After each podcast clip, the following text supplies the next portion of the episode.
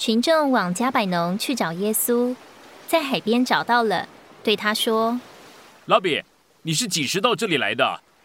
耶稣回答：“我实实在在的告诉你们，你们找我，并不是因看见神迹，乃是因吃饼得饱。不要为那必坏的食物劳力，要为那存到永远生命的食物劳力，就是人子要赐给你们的，因为他是父神所印证的。”主又向他们启示。是我父把那从天上来的真粮赐给你们，我就是生命的粮。到我这里来的必永远不饿，信入我的必永远不渴。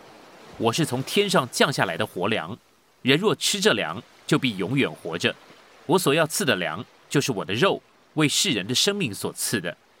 犹太人因主的话就彼此争论：这个人怎么能把他的肉给我们吃啊？主耶稣却告诉他们。吃我肉、喝我血的人，就有永远的生命。在末日，我要叫他复活。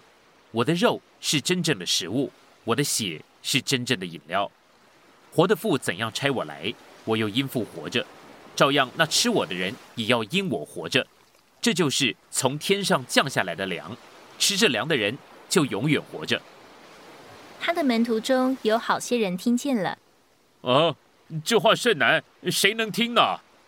耶稣心里知道他们这样议论，就说：“这话是叫你们半碟吗？若是你们看见人子升到他先前所在的地方，怎么样呢？赐人生命的乃是灵，肉是无益的。我对你们所说的话就是灵，就是生命。所以我对你们说过，若不是蒙父所赐，没有人能到我这里来。”从此，他们途中有许多退去的，不再与他同行。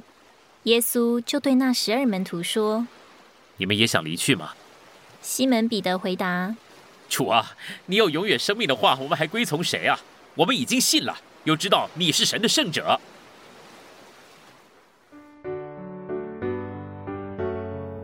主向众人启示，他就是那从天上降下来生命的粮，以食物的形态做人生命的供应，就像生命树一样，好做食物。而他成为生命的粮，乃是借着他成为肉体，被钉十字架，复活，以内住并升天，成为赐生命的灵。最终，这灵具体实化于他活的话中，从天降下来，指明主乃是借着成为肉体来临到人，好赐人生命。血和肉分开，指明主在十字架上被杀，为我们舍了身体，流了血。使我们得着永远的生命，他的血为我们的罪而流，救赎我们脱离罪。他的血为我们所吃，好供应我们生命。如今我们吃他的肉，喝他的血，就是凭信接受他在十字架上为我们舍了身体，并流血所完成的一切，好在他的救赎里接受他做生命和生命的供应。主不仅告诉门徒。他们要吃他的肉，喝他的血，以得到永远的生命。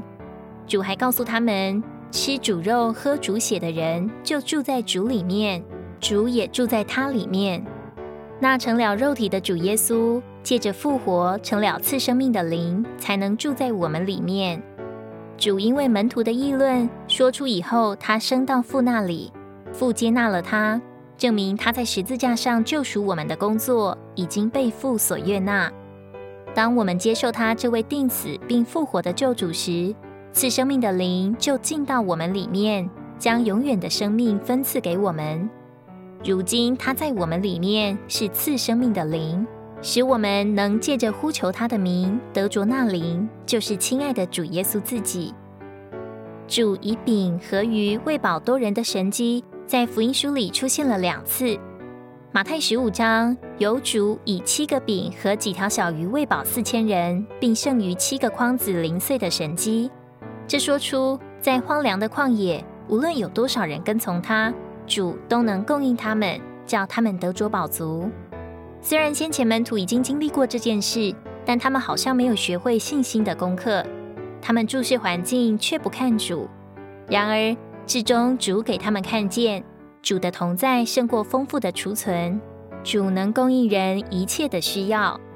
我们需要认识，我们所有的是有限的，放在主的手里，却要成为无限量的祝福，并且人真正的需要，乃是得着主自己做丰富生命的供应，解人里面的干渴。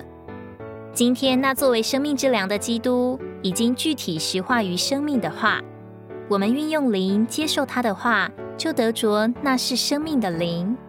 当主行过五饼二鱼的神迹之后，那些不认识主的人就渐渐退去了。但彼得认识主，就是那生命的话，而接受主唯一的路，就是接受他这生命的话。我们若接受这话，里面就要得着灵；我们里面若得着灵，就有基督做里面生命的供应。